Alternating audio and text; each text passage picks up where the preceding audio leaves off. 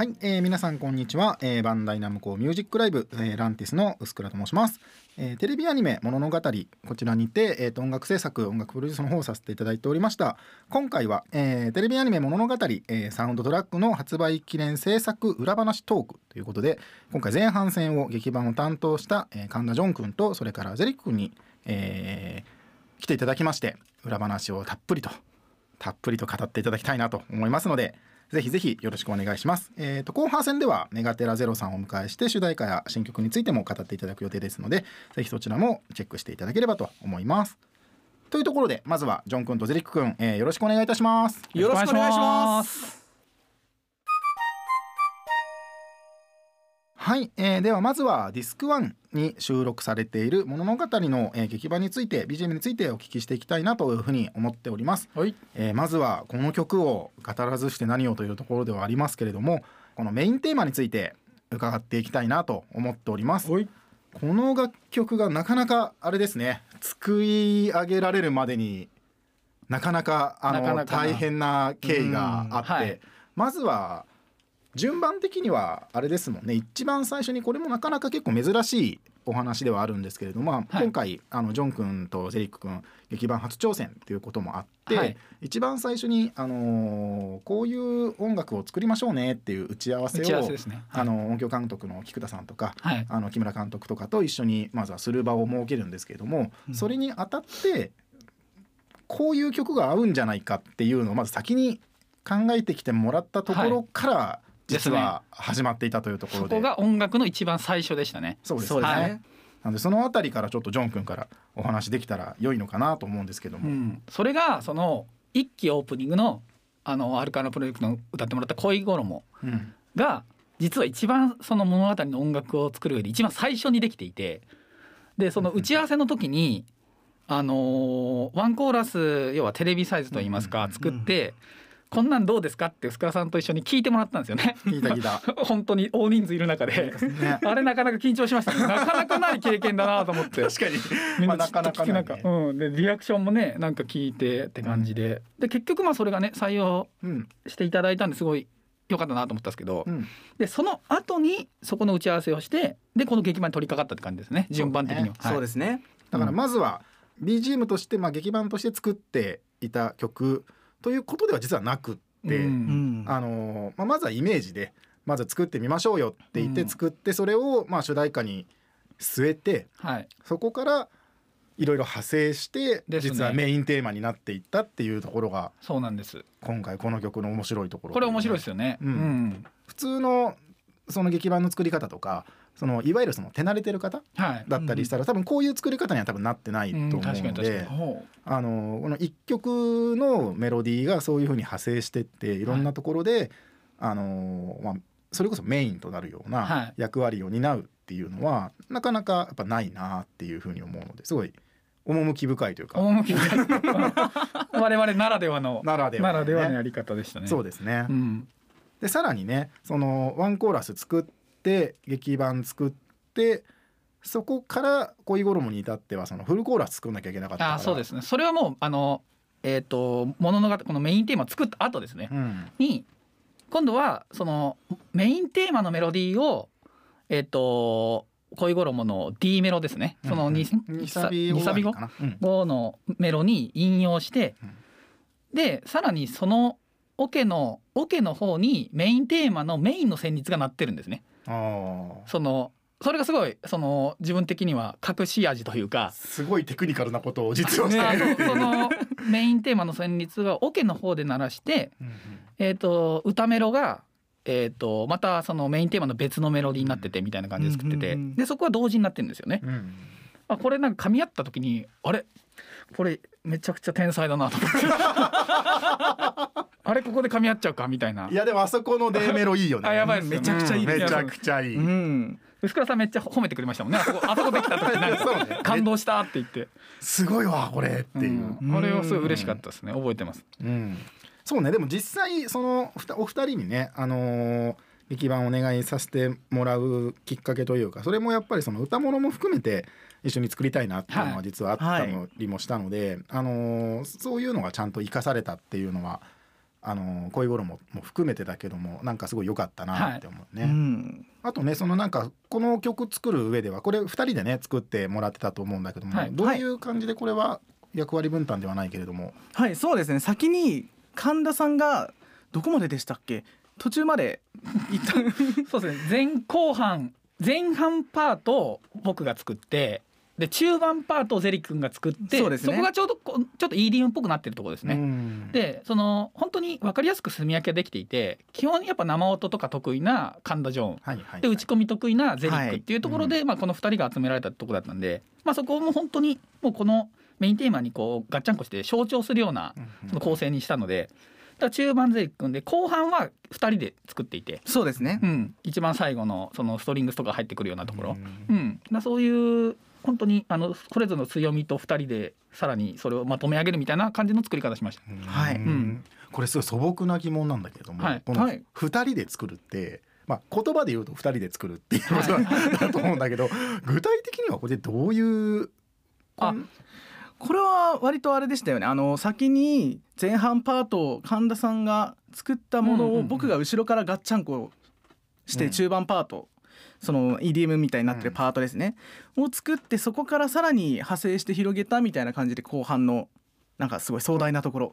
その壮大なやつっていうのはじゃあ例えばそのメインメロっていうと言い方が悪いけども、を例えばジョン君が書いてこの曲に関して僕が書いてますね。でアレンジ的なニュアンスでゼリック君が、このえ、えっと、物語に関しては、うん。まあ、アディショ最後はアディショナルみたいな感じでそうですね。ゼリック君。そのなんて言うんだろうな。僕がベーシックを作ってそこにうん。足りない音っていうか、あー。足したい音とかをゼリック君に足してくれみたいな感じでやっ。はい。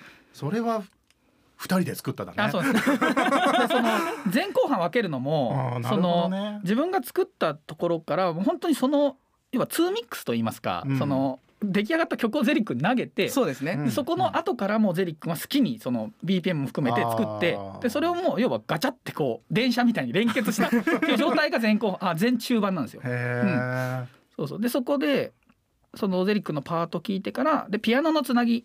ーこれが恋衣の D メロみたいなところだと思うんですけどピアノのつなぎをでちょっとフリーっぽくしてうん。で最後のあの壮大なところに流れ込んでいくみたいな。なでそこから2人で作ったみたいな感じですね。そうですね、うんだから後半の話で言えばなんか電子音っぽいのは大体僕がやってて生っぽい音は全部神田さんがややってるイメージでわかりやすく。面はい。白い、はい。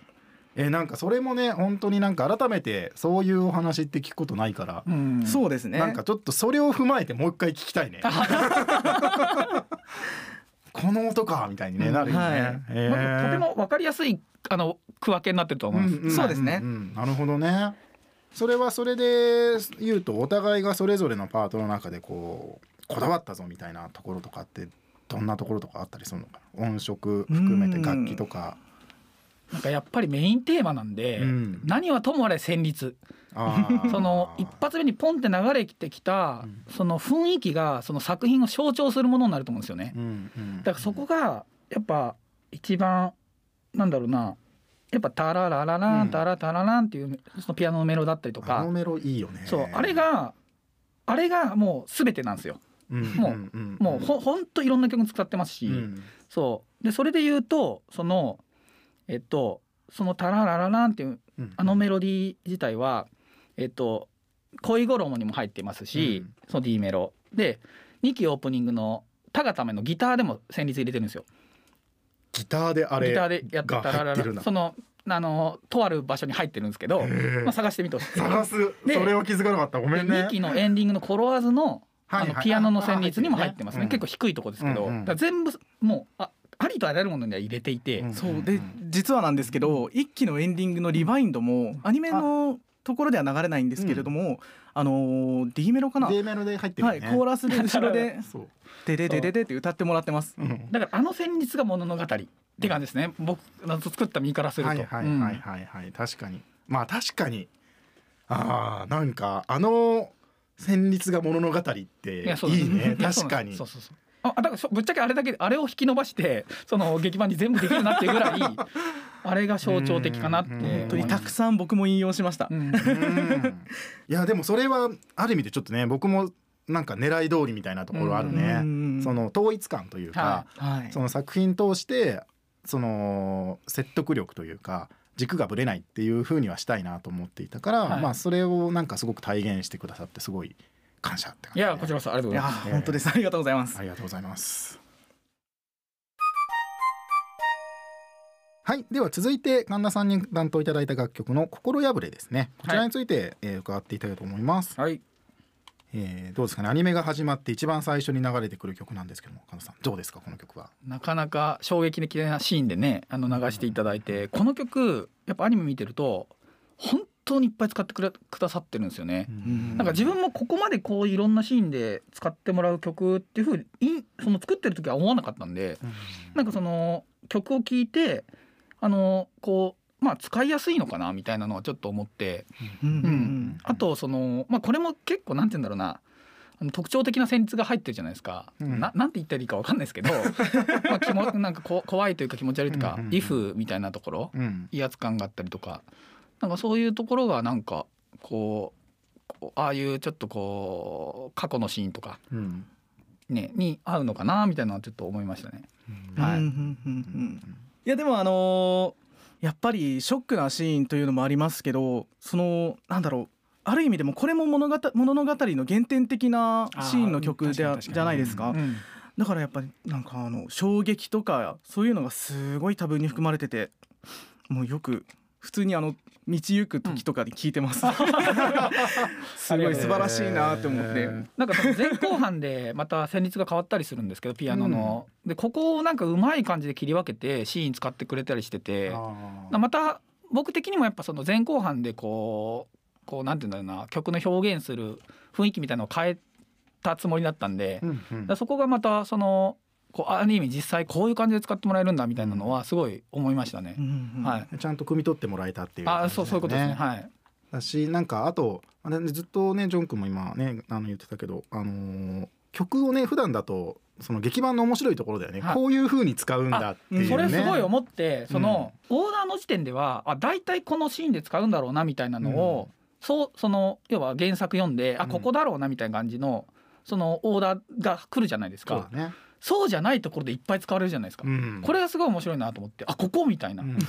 そうそれはやっぱなんか自分的には初めての体験で、うん。あもうめっちゃなんか作りがいあったなみたいな。すごい思います。はい。面白いよね。ははい、じゃああの続いてはゼリック君に担当してもらった「婚礼調度その1」についてお聞きしたいなと思います。はいね、タタイトル通りで婚礼調度をイメージした楽曲ですけどもこの辺はどうですか、作っていくときに。やっぱりあのー特にあの物語の中でもつくも神の中でもなんかすごい特に人に寄り添ってるのが婚礼調度だなっていううんイメージがあったのでそこからでやっぱり婚礼調度って物が美しいじゃないですか。っていうのもあってそこからすごい広げていって作った曲になりますね。でやっぱりあくまで人ではないものなので、あのー結構なんだろう細かい寄り添ってはいるんだけどもで聞きなじみもいいんだけども実はちょっとんってなる要素とかちょっと結構入れてたりしてます。うんはいね面白いよね。そう今ねゼリック君が言ってくれたみたいに、あのー今回の劇版で言うと人担当ジョン。あ大まかで分けるとそうですよね。大まかに分けると。大枠大枠で分けると人担当がジョンで人でないもの担当ゼリックみたいな 感じで分かれてたからね、うん。その中でも確かにすごく美しい楽曲だよねこれはね。はい。うん。やっぱりあの寄り添うっていうところを一番強く入れたいなと思った曲なのですごいあの覚えやすいメロディー入れられたんじゃないかなと思って、うん。はい。そうね。これも菊田さんいいところでたくさん使ってくれてると思うけどそうですね、うん。その辺のやっぱり実際作った時と使ってもらった時の印象ってまた変わったりするもんですか？いやでもこの曲に関しては結構なんだろう僕が思っていた通りというかやっぱりあのちょっとこの曲特になんだろうななり始めた時って婚礼調度が揃ってる時なので安心感みたいなものもあるシーンがで流していただいてるのかなというイメージで、うん。はい。というところでアレンジ違いのねバージョンもありますからねそっちも、はい。ぜひあのーなんだろうこっちはどちらかといえばメロディーとかは残しつつちょっとまあつくも神なのでうん。ちょっと不思議なところではあるんですけど人間的な部分みたいなものをピックアップした曲をちょっとアレンジ違いというかちょっとバラード調というかそういう感じで作っています。はい。はいありがとうございます。はい続いては、えー、こちらの曲ですね。ボタンの秘密に迫る不分率という楽曲ですね。この曲も実は2人で共作されていたというところで。はい。はい。これもどんな感じで作っていったのかちょっとぜひ伺わせていただければと。この曲は、えー、と前後半で作り分けをしていてそうですね。もう完全にすっぱり前後半ってそうですね感じだったね。ううん。ん、で前半は僕が作っていて、えー、とこの曲はもう本当に何て言ったらいいんだろうな。雰雰囲気というかもうこの曲の音色とかその曲が流れてきた時点でこうなんちょっと神秘的な要素と気味悪さみたいなのをこう両立して両方持ってこうなんつうんだろうな圧力ある感じと言いますか。そのうん軽いんだけど圧力あるみたいなかそのうんボンってあの筋肉で殴るみたいな感じじゃなくて なんかこうプレッシャープレッシャーかな？プレッシャーみたいな精神的なものをちょっと感じるようなその旋律というか。ですごいそこは意識してまして。その音楽的な話をすると全く何のコードを使ってるか僕は分かっていなくて。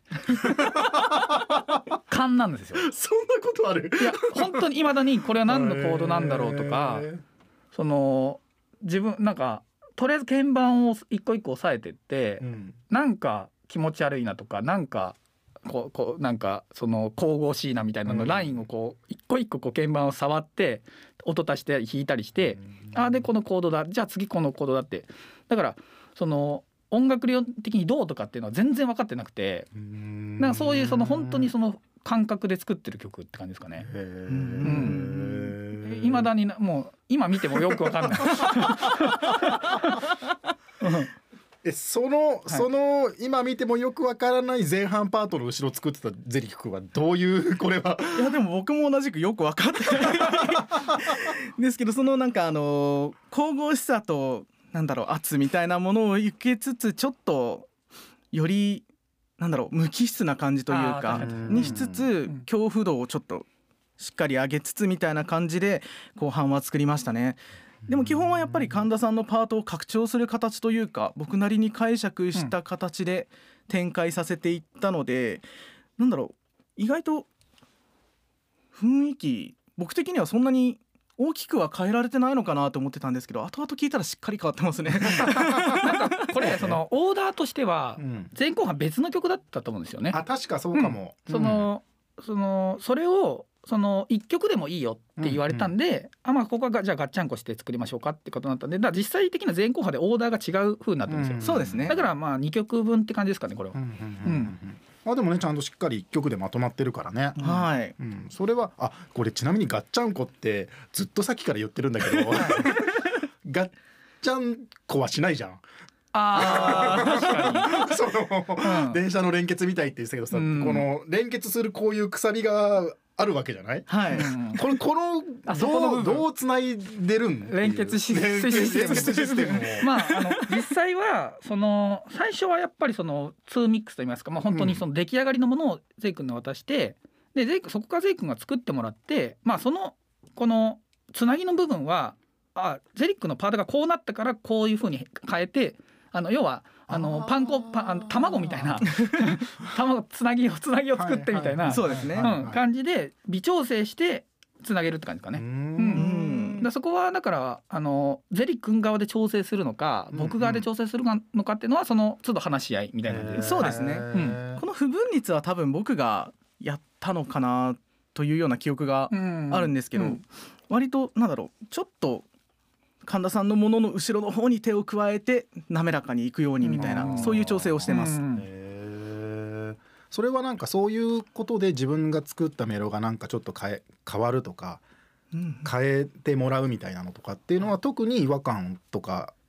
なんか今回に関してはそれはなかったよね。そうですね。ん基本的にはなかったですね。へうん。面白いね、はい。これもやっぱり二人でやってるっていうことのなんか面白さかもしれないね。あそうですね。なそうですねかなかこれも一人だとできないことだからうね、うん。ん。へえ面白い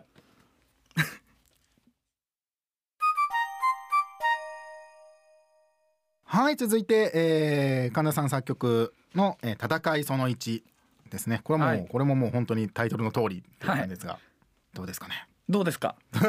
この曲。うんこの曲はそのえっ、と氷馬の戦いなんですよね。うんうん。氷馬があの戦う時にあのまずかかる曲みたいな感じでオーダーいただいて、うんうんうん本当に氷馬のそのまっすぐのなんかもうなんだろうなバカ正直なうん。ものをその曲に入れてくれっていうオーダーで書いてだからもう僕の中では結構なんて言ったら本当ストレートなその旋律とあのバカ正直なロックうん。みたいな感じで書いて、で面白かったのが劣勢な部分も作ってくれって言われたんですよ。ああその曲の中でうんその、うんもうガンガンガンガン押してるだけじゃなくて押されている部分、でそれがちょっとなんかなんだろうギターのちょっと変な音が入ってる後半っていうか中盤なのかなあれは、うん。のなんかその辺の旋律が変ちょっと変な旋律になってるところはその劣勢っていう風にあのー作ったんですけどだからその氷馬の中でもこう押し引きがあるような感じの戦いになってるのかなと思いますね。なるほどね。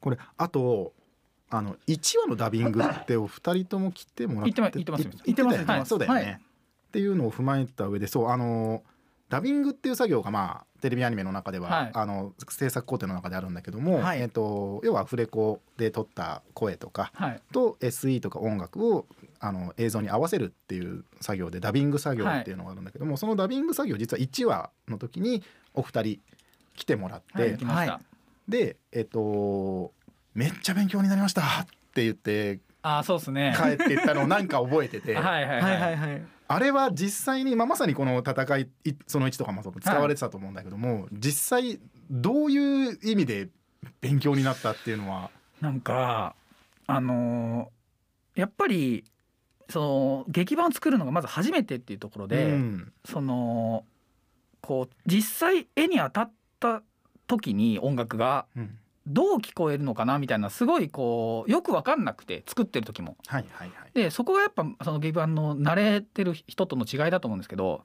で実際それが絵に当たった時にあこっからここまでをこういう切り取られ方するんだとかはいはいはい。その尺感っていうんですかね、うんあの尺感が一番勉強になりましたねなんかその意外とそのこうなんかやっぱり歌物作ってくる作ってるとわびさびと言いますか、はい。展開を作りたくなっちゃうんですよ、はいはい。でも意外とそこのこっからここまで展開いらないなとか BGM だと。そこがすごい、僕歌物の慣れてる自分からすると、うん。そこが一番勉強になりましたね。尺感、うん。意外と一定でいいなみたいな感じとか、はいはいはいはいうんはいはい。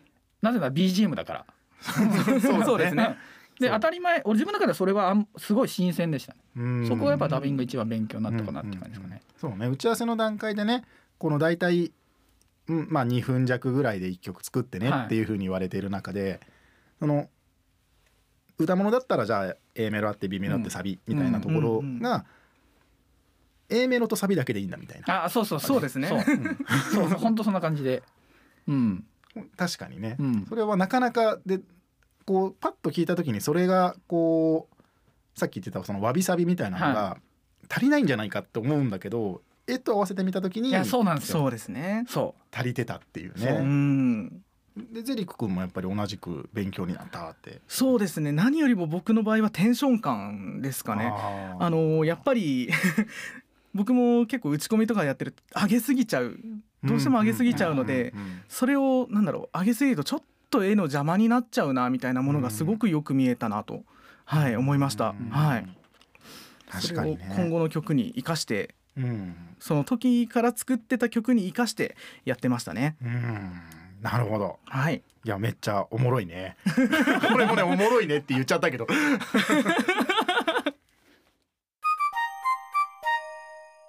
はいというような感じでダビングも見学してもらって多分その後に作った楽曲たちにこのままとなってくるのかなと思うんですが、はい。えまずは、えー、とジョン君に作ってもらっていたこの「雅楽寮凱旋」はいあのー彼らがねはい。路上ライブしてるところのシーンで使ってる曲ですけどもこの、うん。この辺の曲とかはどうですかね？これはもうなんか自分のフィールドだなっていう使う楽器に関しては まあ新しいものもありましたけど、うん。なんかやっぱライブ感あるものというか、まあ、その場で演奏されているそのこう臨場感みたいなのとか、うんうんうんうんまあ、ある意味ちょっと雑というか、はい。まあ、そういうんうそのラフさみたいなのをすごい入れていて、うん、だからそういうそこはすごい重視してますかねそのて丁寧に作らないというかうん、うんはい。まあ確かにね路上ライブだからね、はい。そうですね、また編成がね。この編成で路上ライブやるか。アコギ、えー、忍笛笛、うん、忍笛カホンっていう、うん、なかなかのねあの編成で。ロックだよね。いやロックですよね。この編成で、いやめちゃくちゃ笛がいいアクセントになってて、うん。ねえすごいいい感じな。で音源に関して言うとその立ち位置がすごいその面白くてちゃんと江通りのその、まあ、パンニングっていうんですけど、はいはい。そのこう右に何かがいて左にギターがいてみたいな感じで立ち位置通りになってるんですよね。ねそう。でそこそこまあなんか聞いてみてほしいですね。うんはい。面白い、絵と一緒になってます。確かに。これはふ繰り返してねまた見てみたいですね、はい。続いて、えー、ゼリク君に担当してもらった「おぞましきからかさその2」こちらについてもねぜひ聞いてみたいなと思いますけども。はいいやーこの曲は、はい僕的にすごいあのこの表現していいのかなと思うんです楽しい 作り方をした曲でうんやっぱりあのカラカサって特に不思議なものというかちょっと理解が追いつかなさそうな存在うんというものをやっぱりピックアップしてなんかより気持ち悪く気持ち悪くってそういうところを詰めていった曲ですね。ね気持ち悪い曲を作ってるはずなのに楽しくなってくる ニコニコして作ってました。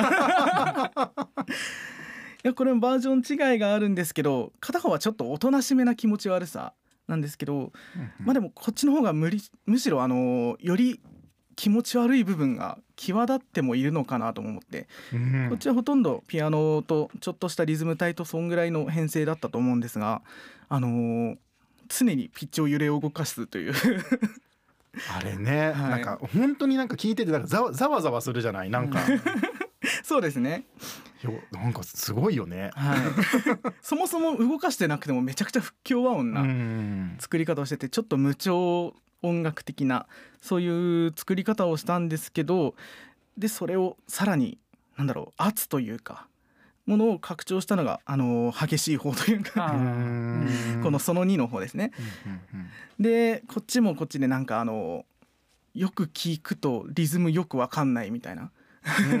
そういうなんだろうどこ聞いても変みたいな感じを意識して作りました。うん。はい、これ変にするのってはい、大変じゃない？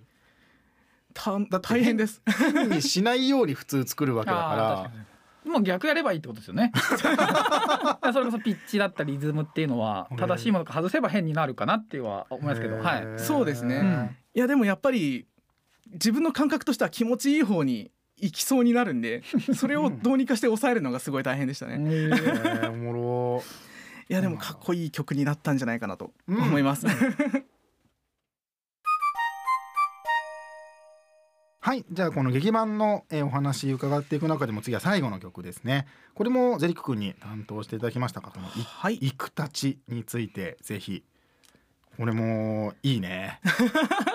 いやありがとうございます。ね。ザって感じで、うん、なんだろう締めの戦いみたいなうん。やっぱりクライマックスの戦いっていうのを大きくイメージした曲ですね。うん。はい、特にねこのシーンというかこの「いくたちは」が出てくるシーンってこうアニメオリジナルだったりもするし、うん。はい。あのまあ、原作ではね本当はもっと次のシリーズっていうか次の巻とかではい。出てくる話だからここで出てくるのかっていうのもね含めて。うん、いやどうですか？どうどうどうどうどう どうでした か？どうでした どうでしたかを言いたかったんだけどどうですか？いやーこれはとにかくあのーなんだろうやっぱりクライマックスの戦いって押せっていう気持ちがみんな強くなってくる場面だと思うので、そういうものを特にあのー意外と BPM 低め低めというかまあ言ってもちょっとアップテンポって入る中ではあるかなとは思うんですが低めでもあってちょっとどっしり構えつつなんかやっぱりなんかしっかり進んでいく感じの曲でメロディーも結構印象的に なものがうんうん乗っかって乗っけられたのかなと思うんですけど、そういうなんだろうとにかく気持ちよく前に前にみたいな感じの曲にしました。うん。なるほどね。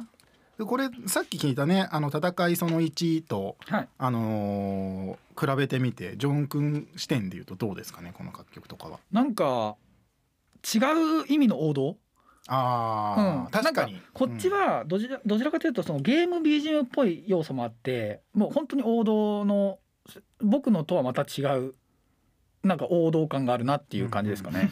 うん確かにゲーム BGM ってなんか確かにぽいっていうとねなんかぽいぽぽくないわいってなるかもしれないけどなんか わかる気がする。うん。いやーでも僕自身やっぱりゲームたくさんやるので、うん。そういうところは出たかもしれないですね。うんへえ、はい。すごいね。そう確かにねなんか某 RPG とかやってる時にかかってそう。かかってかかっててもおかしくなさそう。確かに、そういう意味でねあのあの明らかに戦闘曲だなっていう、うんなん。かそういう感じはありますよね。ううん。んなるほどね。いやこれ確かに。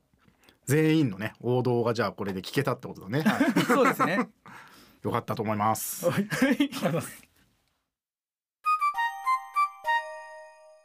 はいということで、えー都合8曲ですかね。池間についてもろもろお話伺ってきました、えー、物語オリジナルサウンドトラックのお話ですけれども、えー最後に、あのー感想をそれぞれいただきたいなと思います。まずはじゃあゼリック君からいただこうかな。はいやっぱりこういうなんだろう楽曲について特に自分の楽曲について話す機会っていうのが初めてなのですごいあの先生に強々しながら来たんですけれどもなんか楽しく話せてよかったなと思います。これであのそれぞれの楽曲についての魅力も伝わってくれたら嬉しいなと思います。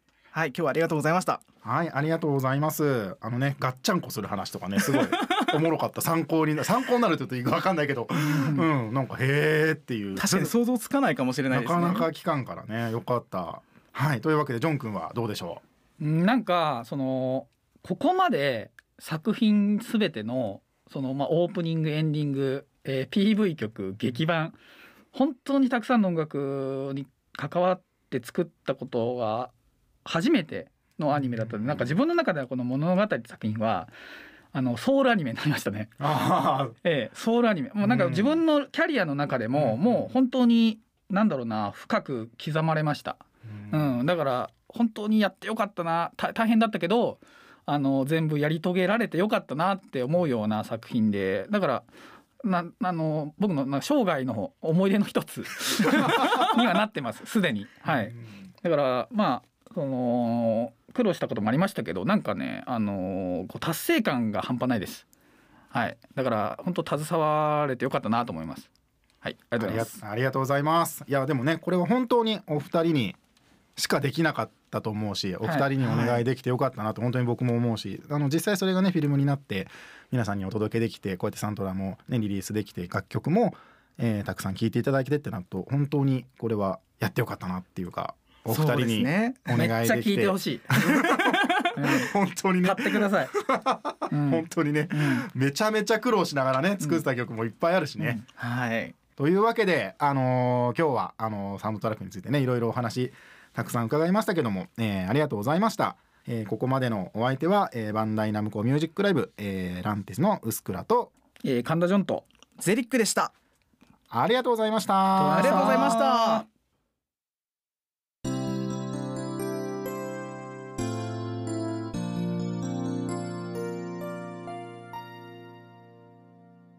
はい、えーテレビアニメ「物語」オリジナルサウンドトラックの、えー発売を記念しました、えー制作裏話トーク後半戦というところで、えーここからは第2章オープニングテーマを担当したメガテラゼロさんと、えー作曲を担当した半田ジョンさんをお迎えして楽曲についてお聞きしたいと思います、えーそれではメガテラさん神田さんお願いしますよろしくお願いします。お願いします。はいというところで、えーではでは、えーまずは「たがため」第2章オープニングテーマですねこちらについてお話を伺っていきたいなと思うんですけれども、はいそうですねメガタラさんからお話を伺っていけたらなと思いますはい、ありがとうございます。めっちゃ緊張されてますねありがとうございます。ラジオはあのー、こうラジオ個人で出るの初めてなんでありがとうございます。何でもください。いやもういいですね そうですね、はいあの制作自体はちょうど1年ぐらい前今から公開されてるタイミングで言うと1年ちょっとぐらい前ですかねからはい作っていたところもありましたけれども、まずはジョン君の方にデモを作っていただいて、はい。楽曲の方あの、まあね、劇版もねやっていただいたりとかもしていたので作品の雰囲気踏まえて、はい。あのーこういうシンガーでやろうと思うんだっていうところでデモを作ってもらって、はい。でえっ、とまあ楽曲のねその話はちょっと後で聞くとしつつ楽曲、デモを聞いた時どうでした？ねいやーまあ普通にまああのギターロックとかはい。そのアニソンみたいなの大好きなんで、やっぱりこうなんかバーッと来た時にはそのなんていうんですかね。まあいろいろとギタリスト周りにいるんですけれどもまた違うテイストのごついの来たなと思って。いやまたもう本当に神田ジョンさんの色っていうものを感じつつ、まあ、個人的にですけれどもあの普通に聞いてたかったですよね。歌う以前にね。そうそうそう。それだけでよかったんですけど、まあ、こう参加させてもらえるっていうのが本当にもう嬉しくて、うん。ね、何でもやろうと思ってました本当に。あ筋トレすぐしましたね。何でもやろうからまず筋トそうそう何でもやるための筋肉が必要だなと思って確かに。筋筋肉は全てを解決する。本当に。それは間違いない。そこからでしたね。ああなるほどね。はい。嘘じゃないですからねいや今いやいいですか。嘘だと思ってないですよ。えジョン君はこれははい。制作さっきね先に楽曲作ってましたけどはい。どんなイメージでまずは仕上げていったあ感じですかね？ーその一期のオープニングの恋衣を作ってるじゃないですか、うん。うん。でそこからそのアニメサイドから京都のもっとサイドの低いうん。その和感といううんものをオープニングに入れてほしいみたいな話を聞いたんですね。うん。でそれでじゃあもうなんかあの無駄のないギターロックだろうっていうことで、そうそう。無駄のないギターロック。そう無駄のないギターロック。その余計なことしないというか、うん、なんかそういう本当にザ・ J ロックみたいな、J ギターロックみたいなものをもうこれはなんか自分得意分野だったんで、な何かを考えることもなくスルッとこう 身から出たサビみたいな感じで。そうそう。パーンってやったらできたみたいな。あじゃあ逆に言うとギターとアンプさえあればどこでもできる感じですねこでも本当に。公園とかでもできたな。感じでした。はい。なるほどね、はい。そう確かにねその原作がねある作品であのいろいろ原作の先生ともねお話しさせてもらったりしながら、確かにその和っていうものをすごく先生が意識されていて、まあそれはうん。その前の恋衣の頃からね言われてはいたんだけども、その和ってすごくこう人によって感じるものがあそうそう。なんか違う。その雅な和はいだったりとか京都って結構やっぱその例えばその景観を損ねないために、はい。そのコンビニとかがこう茶色くなってたりとかなんか多分そういう意味でこう結構落ち着いたというか、うん。そういう方の和なんだみたいなこと言われて、うん。そうそうそうそうもっとね華華やかな方をなんか僕なんかはちょっと最初イメージしちゃってたんだけどなんか着物とか、なんかそういうのとかのイメージだったんだけどもあそういうわびさびとか、うん。そういうこうまさにモノクロの世界というか、うんあー、うん。まあシュッとしてる感じの。だからそのねジョン君がさっき言った無駄のないギターロック無駄のないぐらいがいいのでそはれはすごく、うん。そういう意味では作品ともねすごくマッチしてたしうん。さすがだなという感じですね。いやーなるほど。はい。あれですよね。経緯が。そうめんとめんつゆとわさびだけみたいな。ああもう本当にそうそうもうそれだけでうまい、ネギごまいらないみたいな、うん。いらない。あー、うんそう言ってくれた方が分かりやすかったです。同じ。今今ね。いやでもなるほまあどですね、まあでもでも結構ねここにたどり着くまでちょっと大変だったもんね。いや大変でした。和和をね和をつかむまでがね。うん大変でした。うん。じゃあまあそのいろいろ得てうん。の、えーの最終的にこっちに持ってきていただいてそうですね。でやらせていただいたと、はいああいやお疲れ様ですあいや本当だそれねこれそう。であの今回ねこの「長田目」についてはやっぱりその作詞でもあのメガテラさんにもご参加いただいて、はい。あれもなかなかすごい感じだったなと思って。いやーそうですね。本当にあのなんていうんですかね。まあ歌詞を書いてうん。とりあえず渡してどんどん直すっていうのはその結構経験はあるんですけれども、うん歌詞を書いて直すときにその6人以上ぐらいに見張られながら直すの初めてで 監視されてるって思いながら歌詞を書くみたいな。あのなんか歌詞の打ち合わせしましょうかっていうので、はい。まあ、当時ねコロナもあったんでリモートで、はい。あの打ち合わせをしましょうって言って、まあその僕ら含めて、まあ、マネージャーさんとかも含めて、あの会議をはい。会議というか打ち合わせしたんだけども、まあ、その打ち合わせにあたってもう最初にもう書いてきてくれてて。そうそこがまず面白いんですよ。そうそこは面白い。通常その、はい要はこういう歌詞のそのを書いてくださいねってオーダーを出すんですね先に。はいその前からもう歌詞が出来上がってるっていう。なんだこの面白い人はと思ってで、ね、その前提であじゃあこれまずどうしますかっていう話から始まったんですよねそうですね。打ち合わせが。そうですそうです、困らしちゃったわけです。いやいやいや 全然全然めちゃめちゃスムーズでしたむしろ。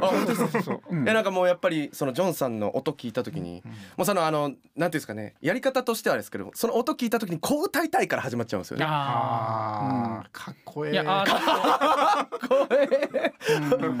いやでもその音でやっぱそのなんか来た時のあれとあとまあやっぱり今回はジョンさんがいろいろとメロディーラインもいろいろ考えてくださってたんで、まあほぼ考えるのがほとんど歌詞の部分。うんだったんですけれども、うんやっぱりもう、まあ、自分が歌うし、うん。自分が歌いやすいようにある程度、まあ、今回でも初めてですからそういう感じのが、まあ初めてならとりあえずいつも通りやるかっていう感じの、うんとりあえず音聞いた感覚だけでやったんですけれども、はいはいはいはい。うんうん。あれどどうでした？聞いて。最初のやつ。まずそこがあこの人生粋のシンガーだなと思ってあの作ったメロディーラインをそのまま歌うっていうのがまあ普通。うん。要はアアベレージのラインだと思うんですけど本当にいいボーカリストボボーカリストですね。うん。シンガーボーカリストって。もう自分の色に変えちゃうんですよ。これアーティストとかだバンドだとよくあるんですけどうん。そのメガテラさんはまあいい意味でこっちがコントロールできない風に変わってくるっていうか。でそれがすごくブラッシュアップされた状態で来るっていうところが俺はうわこの人マジボーカリストだと思って。で俺は望むところなんですよやっぱりそこって。やあっぱ自分がコントロールできない自分では考えつかないところのメロディーラインというか要は語尾とか入りとか揺らし方みたいな。それってやっぱメガテラさんの色でそのそこがこう加点されてくるっていうか、曲に対して。もうそれはもう本当に俺は一番あーもうなんかやばいなメガテラさんと思って。う。ん。な昨今なかなかなかったですねそういう経験は。うん、うん確かに。メガテラさん。でもメガテラさん。にそうそうこっちは何も言ってないんですよ。はいはい。何も言ってないけどそうやって変え変わってくる。まあその歌い歌い方のニュアンスとかでね、はい。メロの雰囲気がちょっと、そうそう。あこういう風に変わるんだみたいなね。それはね俺本当に素晴らしいことだと思っていて、ううんあの全員やってくれてもいいよって思うぐらい。なかなかね できないと思う。じゃあこれで情報ゲットした人はこれから全員変わってきますあ変えていいんだって。全然変えちゃっていいですよって。俺俺は思いますね。全然。うん。そうそれでさっき言ってたその見張られながら変えるじゃないんだけど、まあ、はい話していく中で、まあ、このワードちょっとこういうふうに変えた方がいいんじゃないかみたいな話とか、まあうん。まあその作品もあ原作もあったりもするしよりこうに詰めていくんだったらこっちの方がいいかもねなんて話をしたら、その場で変えてくれてみたいなのもあってね。その場であの、はいズーム会議中に「ちはいょっと待っててくださいね」ってミュートポンってメガテさんが押してその場でその自分その歌詞を変えたものとかを自分で歌い直して聞かせてくれるっていう。まあないですよね。やっぱやっぱと思って。やっぱ歌まあ、さっきの筋肉の話に戻っちゃうんですけどうん いつでもできる状態にしてあるのでうんやっぱその場で聞いた方がなんか感情乗りやすいじゃないいですか。やあれはね、うん、一まあ効率もいいっすよね。その場でやっちゃうのが本当に。プリプロ兼打ち合わせみたいな感じだったうね。ん、そのやっぱ瞬発力みたいなのすごいなと思いましたね。うんいやまあ一番好きなそういう感じのやり方なんでそれが個人的にはですうね。へえ面白い。あでも確かにそうだよね。うん、ここ五六年ないですねそんな。いや五六年どころじゃないか10年ぐらいないかも。いやそのうちですけれどもまたなんかあのなんていうんですかねそのジョンさんも何も作ってない状態でみんなで酒を一本持ってスタジオ入って曲作りましょうよ。確かに。何かのためにうんそれはいいですね。全然そのアニメを例えば全編見た後にこれの曲を作ろうみたいな感じの飲みながらやると最高に楽しいそれ。やるんですよ絶対この人本当に。全然やります。一番楽しい。うん一番楽しい。それは間違いない。うんいいね。なんかうんちょっと作りますわそういう機会。あおお願いします本当にもう。よろしくお願いします。あの絶対参加してくださいよ。いやもちろんん。もちろん例えば12話あったら12個曲作りますからあそんなあいいね。やりましょうやりましょう前はエンディング変わるパターンで。まあやりましょうやりましょう本当に約束しました今はい。やりましょう。はい そんな感じで、まああのね未来のね約束もしつつですけども。これいや全然いいと思いますよ全然いいと思いますあのー実際ねレコーディングをしていきましょうっていう段取りになっていってはい東京のスタジオでレコーディングをしてみたわけですがはい神田さんこれ面白かったですね。まずなぜあのメガテラさん基本的に自宅で撮る方なんですよね。そうですそねうそんなスタジオで撮るって経験の方が少ないですでも俺は直接会いたかったんですよ。そう会って話してみたくねて、それでがまずねめ めっちゃおもろかったからあそう面白かったから、ねあこの人面白い人だと思って、会って話してみたいなってことでじゃあまあついでにあの、まあ、会うついでに歌を 東京で撮るみたいなノリで来てもらったんですよね。でここれがね本当に面白くてまあその時俺メガサさん初めて会ったんですよね。はいあの会ったのは。でスタジオに来るじゃないですか。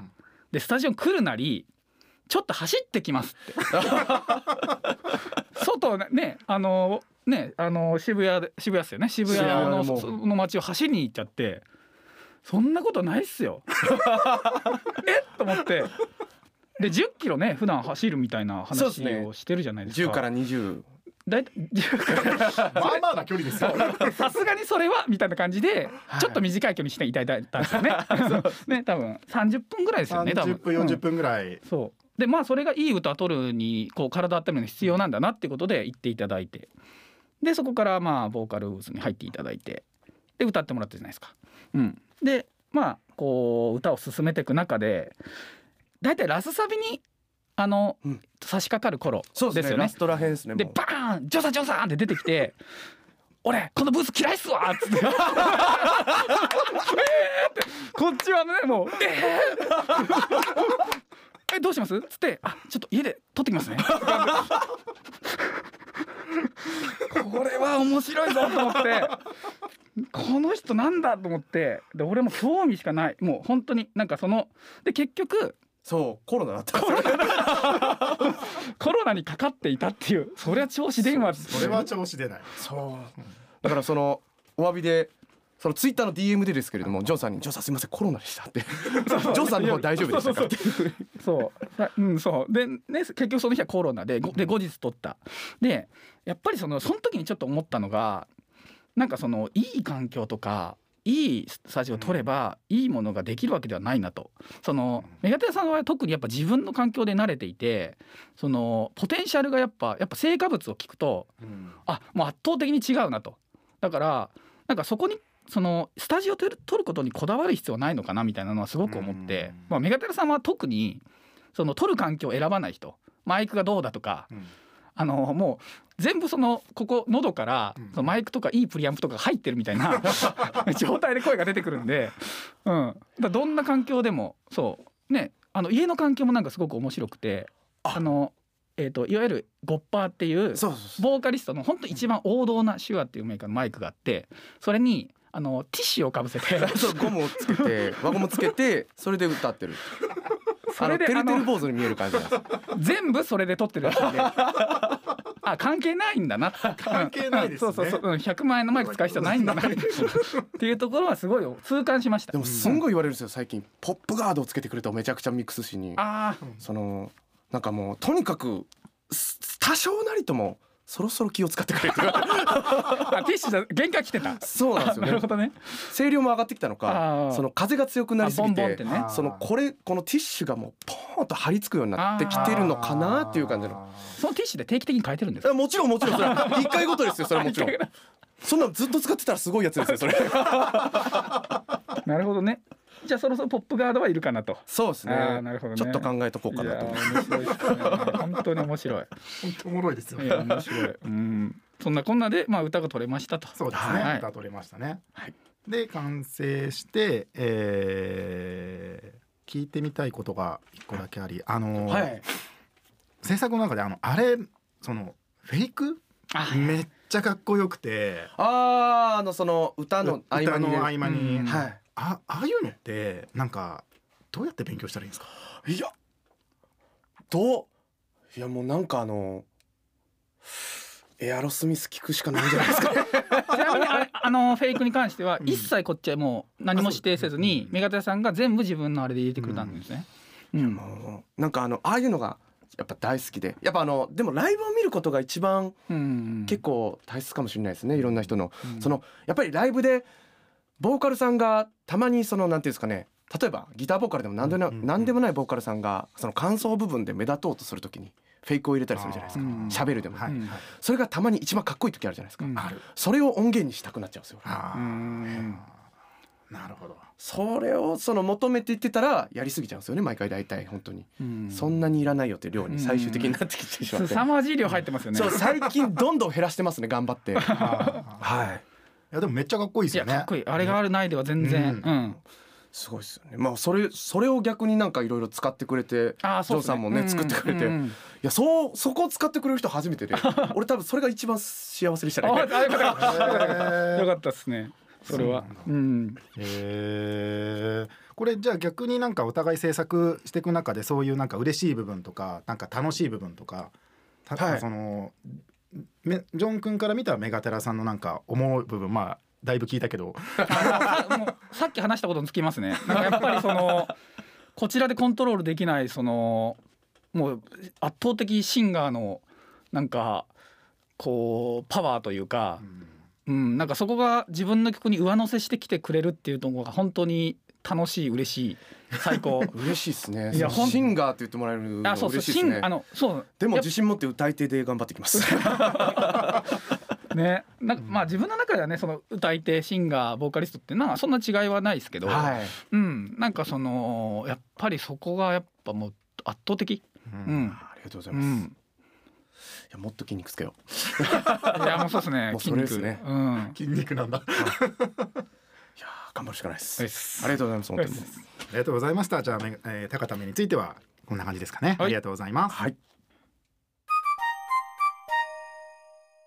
はい。では続いて、えー合唱、えー合唱プロトタイプについて、えーお話伺っていけたらなと思っております、はい。こちらの楽曲ですね。えっ、ともともとはあのー物の語り、えーメガテラさんのはい。高田目が出る前にえー、と世の中には出てたんですけども「えー物語15巻が」えー、と発売された時に作,、作られたスペシャル PV、まあ、これに合わせる用の楽曲っていうのをインストでまず作って、まあ、そこにそれこそさっきお話ししていたメガテラさんのフェイクのあのボーカルをちょっと載せさせていただいて、うん。えー PV として、えっと使っていただいたっていうような経緯がありまして、はい。でこれもともとはやっぱりそのこれで一曲作りたいよねって歌物にしたいゆくゆくはしたいよねっていうのもあってそれ前提で、あのー作ってもらってっそうですね。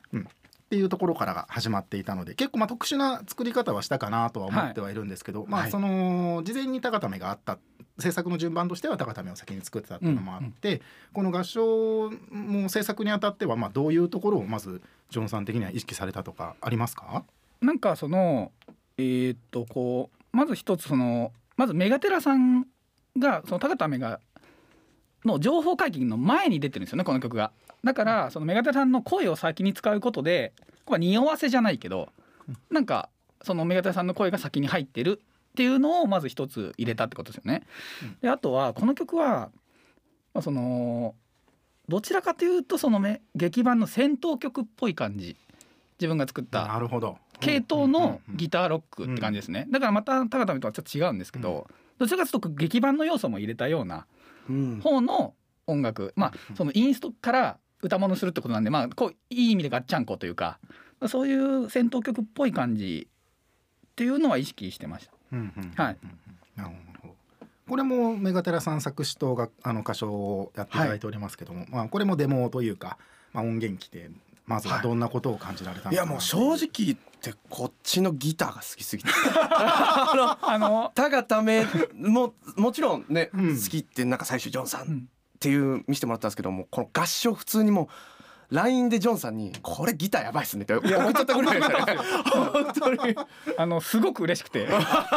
おおメガテラさんと思って。本当に、いやこれは本当特にギター聴いてほしいなって感じですね、うん。もうなんかとにかくおそらくこの人この結構自分のなんて言うんだろう。あの弾きたいテンション全部持ってきたなっていう感じが確かにすごいきてて、うん。いやこれはかっこいいなって、思いながら普通にすぐ、まあ、また歌も撮ったんですけれどもいやーこれこっちはもうとにかくギターを。俺の歌じゃなくギターを聴いてほしいですね。本当に。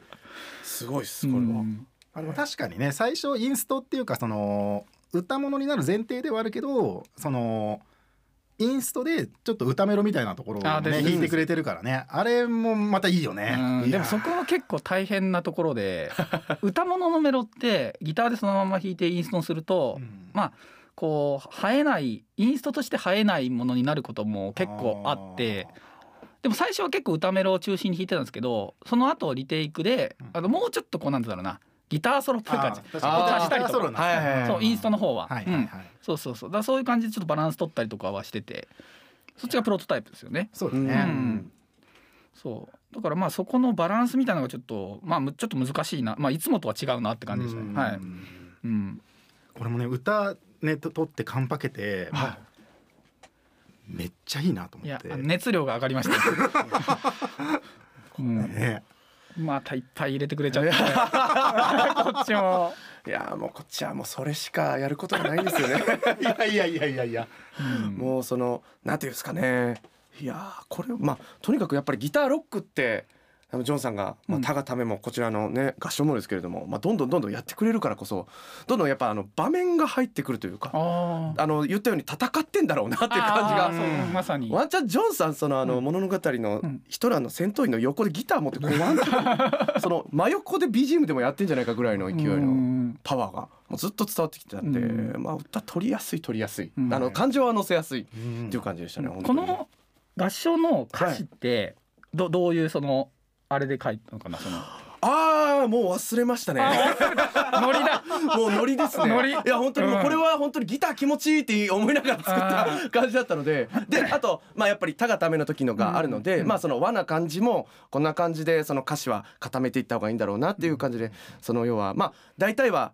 えー学んだところを生かしながらやったんですけど、まあ、とにかく気持ちよさ重視でやっちゃいましたねこれあは。あいいですねいいですね、はい。えその賞味何分で書いたんですかこれは？あいやもうこれもでも本当に、まあ、歌詞書くのは、まあ、10分ぐらいと その本当にそんな感じですね。そうですよね。あので歌取るのあその一番時間かかるのがハモリなんですよ。あーあーそこが時間かかるんですね。何をするにもハモリで、うん。やっぱりメイン取るのが大体まあ30分ぐらいでうん。やるじゃないですか。であのーハモリが大体1時間から1時間半ぐらい。っうん。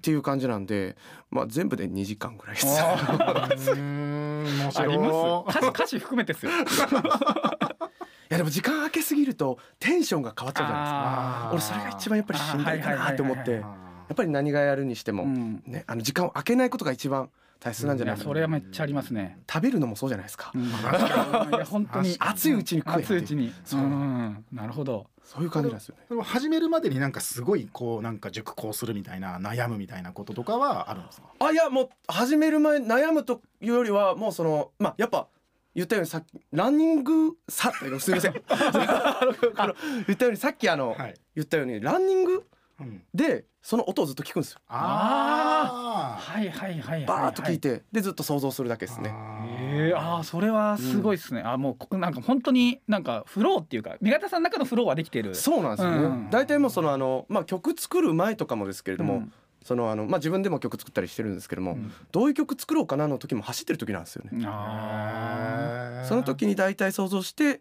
で帰ってきて、まあ、その帰ってきたらもう体も出来上がってるじゃないですか。うんでもこれで歌うぞっていう感じでいけるんですよ。ー素晴らしい。うん。すごいなるほどね。そっかそっか。なるほどな確かにその曲作ったりするのって、はい。時間かければいい曲できるかっていうと全然そうじゃなくてね。そうなんですよね。うん、本当にそのパンってこうなんだろうパン。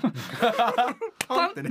出来上がるんだよねパンってね。パンってやるといい曲ができてる時もやっぱいっぱいあって。はい。やっぱりそういうそのパッションですよね、うん、大事かなとうん本当思いますまあ、。もちろん時間かけて作るのもそのうちやってはみたいですけどね。うんすごいのもやっぱあると思うんで。うん飽きちゃわないですか？